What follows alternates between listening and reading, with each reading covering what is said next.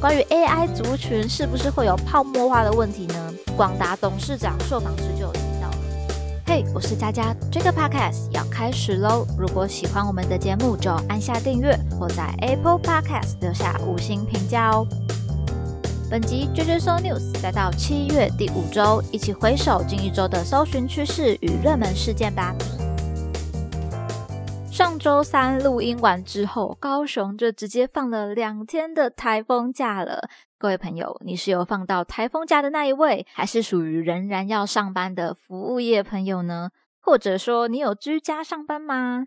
听说这两天台风假在高雄梦时代，或是各个百货公司都是一个大爆满的状态，大家好像诶放假就跑去逛百货公司了。不过佳佳没有啦，因为佳佳不喜欢下雨天，觉得出门很麻烦之外，还不能够维持在一个好像嗯整整齐齐、漂漂亮亮的状态，不小心就会很狼狈这样。不过我记得在星期五凌晨，就是在星期四你晚上睡觉之后，可能很晚了，半夜啊、凌晨之类的时间，我就有被外面的风雨声给吵醒，真的非常可怕。那个刮风的状态，真的觉得要被吹走了吧？然后那时候就在想，哇，这个台风假应该要是放在星期五吧？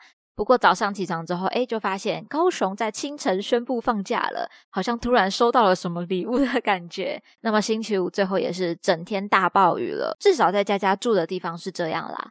但很特别的是，哎，风雨过后的周六天气就很好啦。我记得我早上星期六出门还是有阳光的，只是周围很杂乱，就是树枝啊、树叶啊都被吹断啊、吹落，杂草都飞来飞去那种感觉。那时候我就在想，哇，要负责打扫的人员就有得辛苦了。好像不小心就闲聊了很多关于台风的心得哦。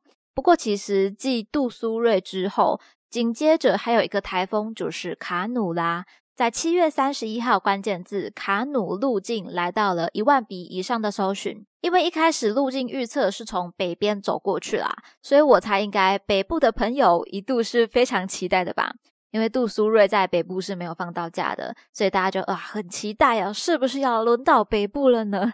看到这个卡努路径的搜寻量来到了一万以上，就知道大家的目标是很明确的。卡努到底要怎么走？到底会不会放假呢？但最后路线更新到今天哦，我目前看起来好像还是到嗯台湾偏东北的时候就会反弹离开了。那有在猜测，有可能暴风圈会不会稍微插到台湾本岛，所以还是不能轻忽啦。雨量的影响呢，在这几天也会由北至南，所以可能前两天、这两天北部在下雨，那到六日的时候，南部的雨量就会比较明显喽。因为台风的位置，这个风向的影响之下，会把水汽带到中南部上来，所以大家要记得，即便没有放台风假，也不要忘记注意天气预报啦。那么下一个关键字看到的是八月一号超导体来到五万笔以上的搜寻，超导体概念股也有一万笔以上的搜寻。其实最近应该社群媒体大家不小心或者说多多少少都会滑到关于超导体的一些新闻啊，或者是文章资讯等等。那什么是超导体呢？就来跟大家介绍一下。超导体是一种在完全无阻力的情况下传递电流的材料。那这边有整理到《天下》杂志的文章，举了一个范例说明，就是你想象，如果你有做过核磁共振成像检查的话，在这个东西里面，它就是一个超导线制成的大型电磁体。那至于为什么超导体可以受到这么大的关注呢？这是因为过去人类使用可能像电线啊这些导体，电子在穿行的过程中是会跟原子碰撞的，所以电子会损失一些能量，铜线也会变热。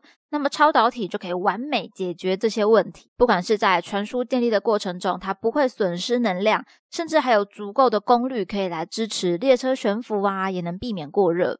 所以听起来充满希望哦，但是还是需要实物的实验来看看，说是否有没有可行啊，有没有什么问题。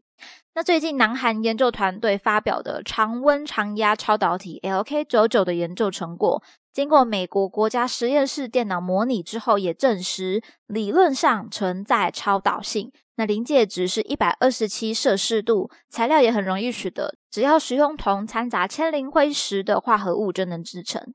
不过需要期待的是，常温超导体何时可以问世？问世之后可以带来哪一些改变啦？那么新闻内容就有提到哦，包含像改磁浮列车就会比较容易了，电力传输很方便，不会有耗损。电动车的马达效率会更高，而且是磁力相关的应用，而不只是电力。这么看起来的话，其实对于未来节能啊、电力、磁力的运用，也许都有发展的机会啦。那在超导体的讨论之下哦，超导体概念股也是一发不可收拾了。一家名为美国超导的公司股价一度就飙升了百分之四十九。不过也提醒对这个产业有投资兴趣的朋友，一定要先做好功课啦。包含企业在超导体的应用相关性，主要发展的是什么样的服务或者商品，其实都会有所影响了。毕竟这个东西它还在一个刚开始发烧的程度，所以也不能随意的大量来下注啦。就好比上一集我们也有谈到的 AI 概念股，七月三十一号，伟创再次来到了两万笔以上的搜寻。